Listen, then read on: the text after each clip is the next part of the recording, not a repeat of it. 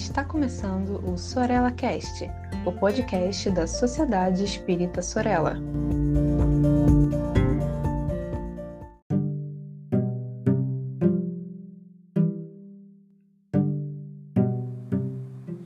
Bom dia, boa tarde ou boa noite para todos e todas.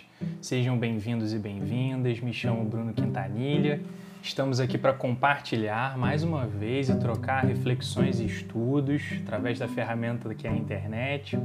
E a gente acredita que só a troca pode nos ajudar a nos desenvolvermos e aprendermos cada vez mais. No episódio de hoje, a gente vai dar continuidade ao que nós começamos no primeiro. E eu também convido todo mundo que ainda não ouviu a conferir o nosso primeiro episódio lá nas plataformas da Sociedade Espírita Sorella. Bom, nós vimos que através do diálogo entre os mortos desencarnados e os vivos encarnados, por meio das suas pesquisas, Allan Kardec acabou chegando a uma série de conceitos, ou seja, conversando com os espíritos por meio de médiums, ele percebeu a existência da mediunidade, de Deus e de uma justiça divina, do espírito e da imortalidade desse espírito, da evolução, da reencarnação e etc. Vimos também como esses conceitos e o conhecimento do mundo espiritual e das suas leis acabou impulsionando a construção de uma ética espírita, de um código de conduta espírita que é fundamentado em valores como altruísmo, não violência, empatia, respeito, solidariedade, caridade.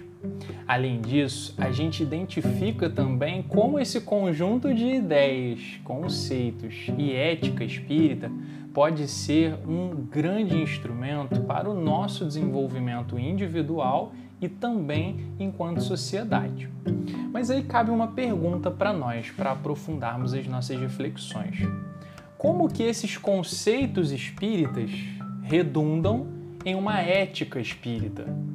Ou seja, como a ideia de Deus, de espírito, de evolução, de mediunidade, de reencarnação, como essas ideias nos proporcionam valores, como altruísmo, não violência, constituindo toda uma ética.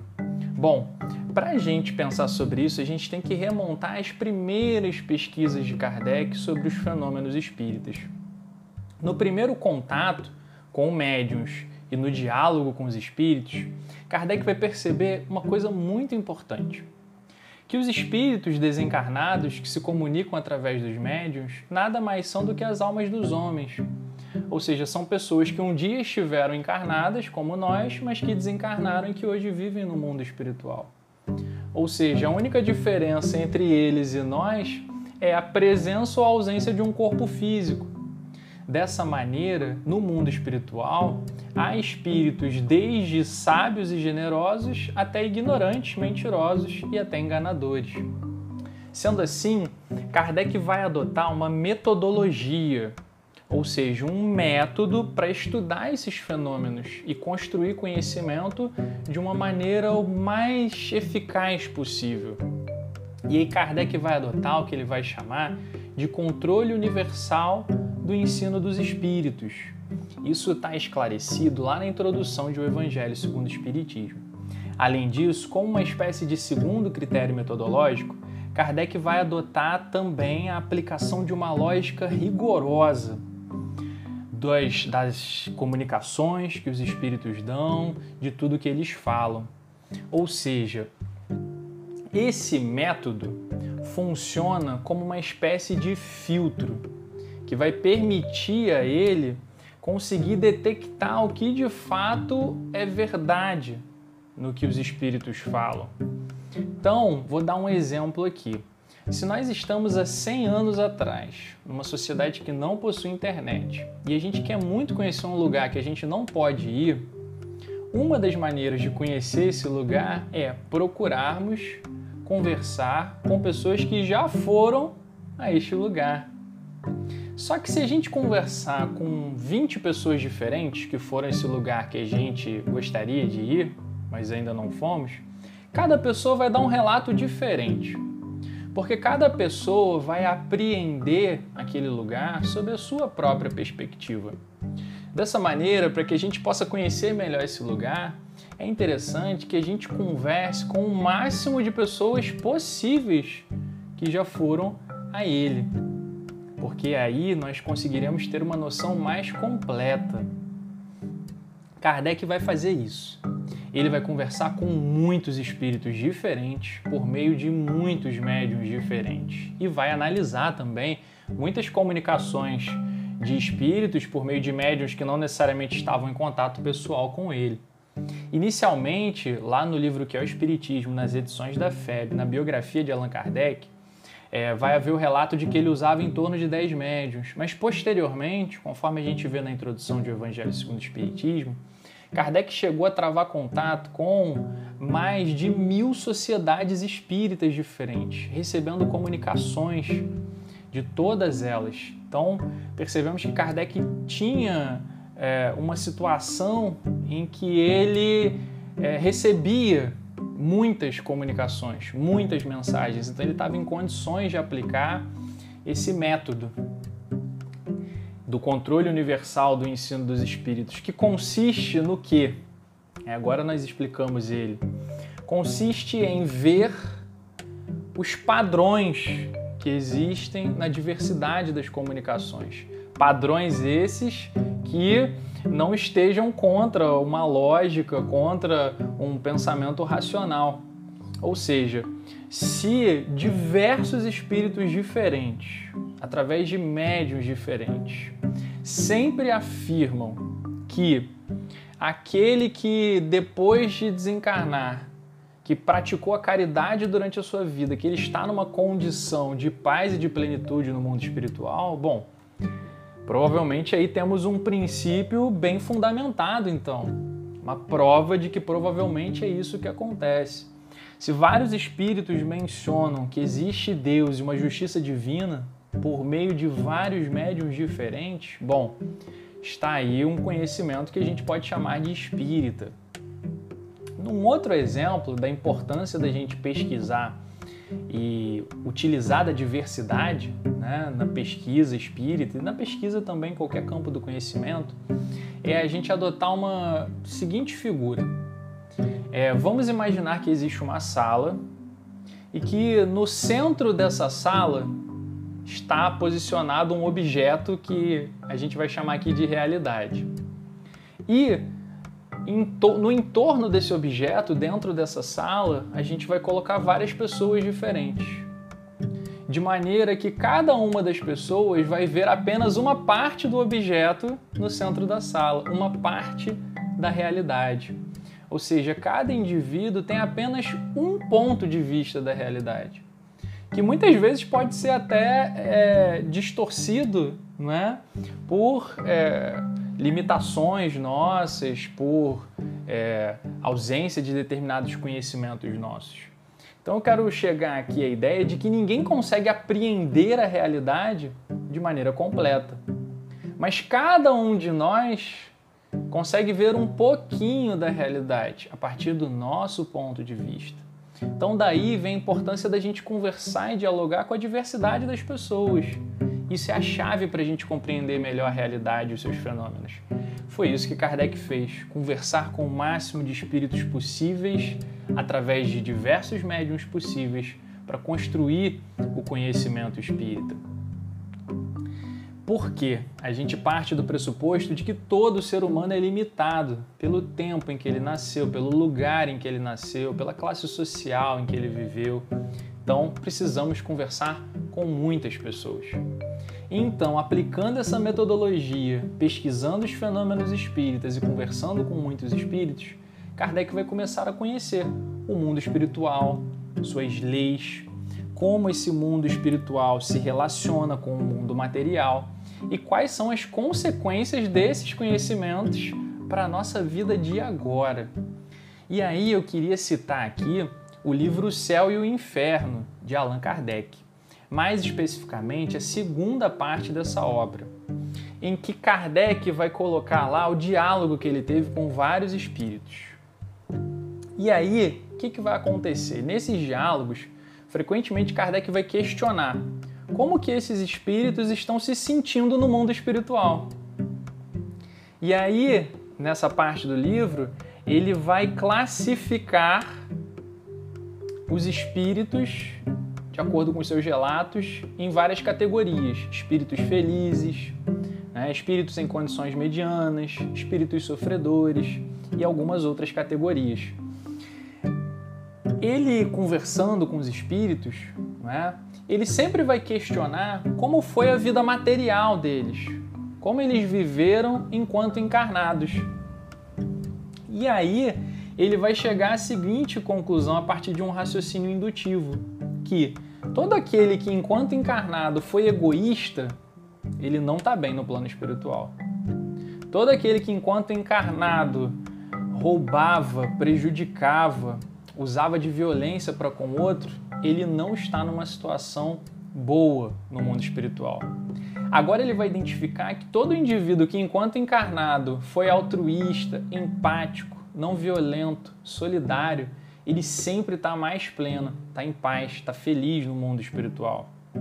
Sendo assim, a gente percebe que os valores, que a ética nossa, no nosso cotidiano, que embasam as nossas atitudes, tem repercussões no estado do nosso espírito na vida após a morte. E mesmo muitas vezes repercussões imediatas já nessa vida, não é?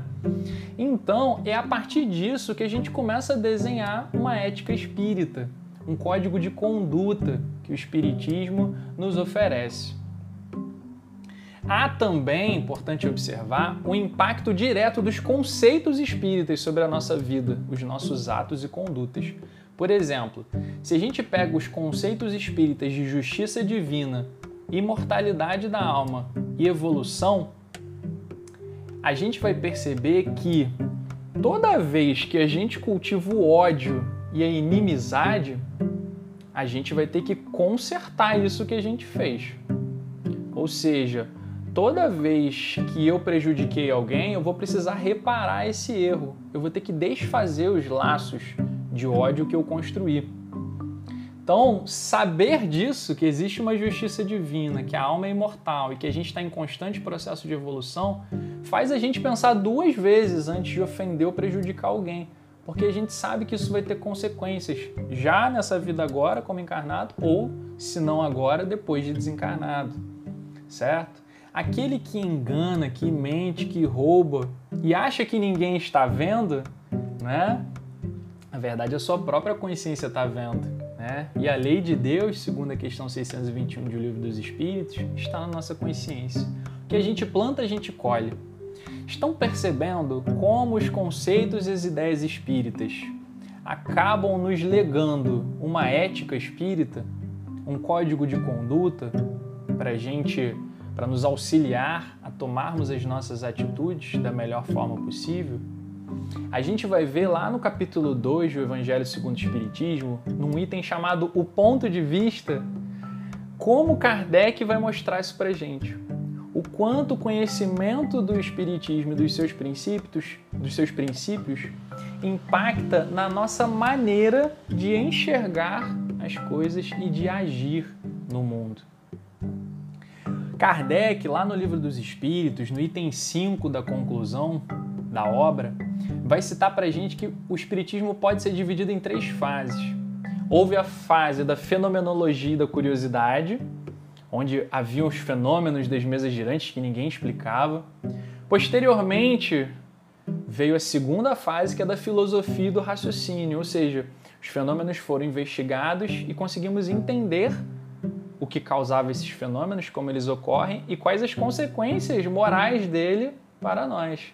E a gente entra na terceira fase do Espiritismo, que é da sua aplicação e das suas consequências. E eu queria citar aqui alguns trechos de obras de Allan Kardec e de Leon Denis, das quais eu recomendo a leitura também. A primeira delas é um trecho que está no livro Viagem Espírita em 1862 e outras viagens de Kardec, num capítulo intitulado Impressões Gerais. Kardec vai dizer assim: é que o Espiritismo não é apenas uma questão de fatos mais ou menos interessantes ou autênticos para divertir os curiosos. É, acima de tudo, uma questão de princípios. É forte, sobretudo, por suas consequências morais. Ele se faz aceito não porque fira os olhos, mas porque toca o coração. No mesmo livro, numa outra parte, nos discursos pronunciados nas reuniões gerais dos espíritas de Lyon e Bordeaux, Kardec vai dizer assim: coloca em primeira linha consolar os que sofrem, levantar a coragem dos abatidos, arrancar um homem de suas paixões, do desespero, do suicídio, detê-lo talvez no abismo do crime. Em outra parte, nesse mesmo livro, ele vai dizer assim: o ponto capital do Espiritismo é o lado moral, é aí que devemos envidar todos os nossos esforços para fazê-lo compreendido. E ainda no mesmo livro, em outro trecho, ele vai dizer assim: Por toda parte encontrei pessoas felizes, sobre as pessoas que tiveram contato com o Espiritismo. E ele continua: aflitos consolados, mágoas acalmadas, ódios apaziguados, por toda parte a confiança e a esperança, sucedendo às angústias da dúvida e da incerteza. Já Leon Denis, no capítulo 10 da sua obra No Invisível, vai dizer assim: alguns desses grupos, os grupos espíritas, né? Estou aqui esclarecendo, e ele continua, funcionam há 10 e 20 anos. Todos os domingos, à hora fixa, se reúnem os seus membros para ouvir as instruções dos espíritos. Sua assiduidade é notável e neles a prática do espiritismo produz sensíveis resultados. Aí encontram eles um derivativo à sua vida de miséria e de trabalho, doces consolações e ensinamentos. A descrição, feita pelos desencarnados, das sensações que experimentam, da situação em que se encontram depois da morte, as consequências dos maus hábitos contraídos durante a vida terrestre, tudo o que esses colóquios põem em evidência os impressiona, comove e influi poderosamente em seu caráter e em seus atos. Ainda no mesmo capítulo 10, Leon Denis vai dizer que no dia em que essas práticas se tiverem generalizado em todas as regiões do globo, a comunicação dos vivos com os mortos der ao homem um antecipado conhecimento do destino e de suas leis, novo princípio de educação e regeneração terá surgido, e com ele um incomparável instrumento de reação contra os mórbidos efeitos produzidos sobre as massas pelo materialismo e a superstição. Por fim, lá no capítulo 11, ainda da, da obra No Invisível, Leon Denis vai dizer para gente que o Espiritismo, criteriosamente praticado, não é só uma fonte de ensinamentos, é também um meio de preparação moral. As exortações, os conselhos dos espíritos, suas descrições da vida de além-túmulo vêm a influir em nossos pensamentos e atos e operam lenta modificação em nosso caráter e em nosso modo de viver. Então a gente percebe que os conceitos e as ideias espíritas que os espíritos nos trazem por meio de diferentes médiums impactam a, as nossas atitudes, nos oferecem um código de conduta, uma ética que a gente pode chamar de uma ética espírita, certo? Então o espiritismo, ele é uma doutrina com elementos de ciência e de filosofia que tem consequências morais, que pode despertar a religiosidade em nós e que pode contribuir com o pensamento humano, inclusive com outras filosofias e religiosidades. Então a gente conclui aqui que Primeiro, é muito importante a gente valorizar o diálogo e a diversidade, pois eles são necessários para o nosso desenvolvimento. Sem diálogo e diversidade, não existiria espiritismo. Segunda conclusão, não acreditar em qualquer coisa que fuja dos conceitos e ética espírita, principalmente quando ditados por um único espírito. Por quê? A autoridade da doutrina espírita está no controle universal do ensino dos espíritos. Terceira conclusão, isso tudo nos leva a bastante reflexão. E a gente remonta lá à questão 919 de O Livro dos Espíritos, onde eles nos dizem que o autoconhecimento é fundamental para o nosso desenvolvimento. Quarta conclusão: convido vocês a lerem a obra O Céu e o Inferno de Allan Kardec, na sua segunda parte. E quinto, quinta parte da nossa conclusão, né? reflitam, reflitamos sobre quais seriam os impactos da incorporação desses valores, altruísmo, empatia, respeito e não violência, às relações interpessoais na sociedade. Porque acreditamos que os conceitos, as ideias e a ética espírita são uma grande ferramenta para estimular o nosso desenvolvimento individual e social, para nos fazer pessoas melhores, para fazermos uma sociedade melhor. Um grande abraço, muita paz e uma excelente semana.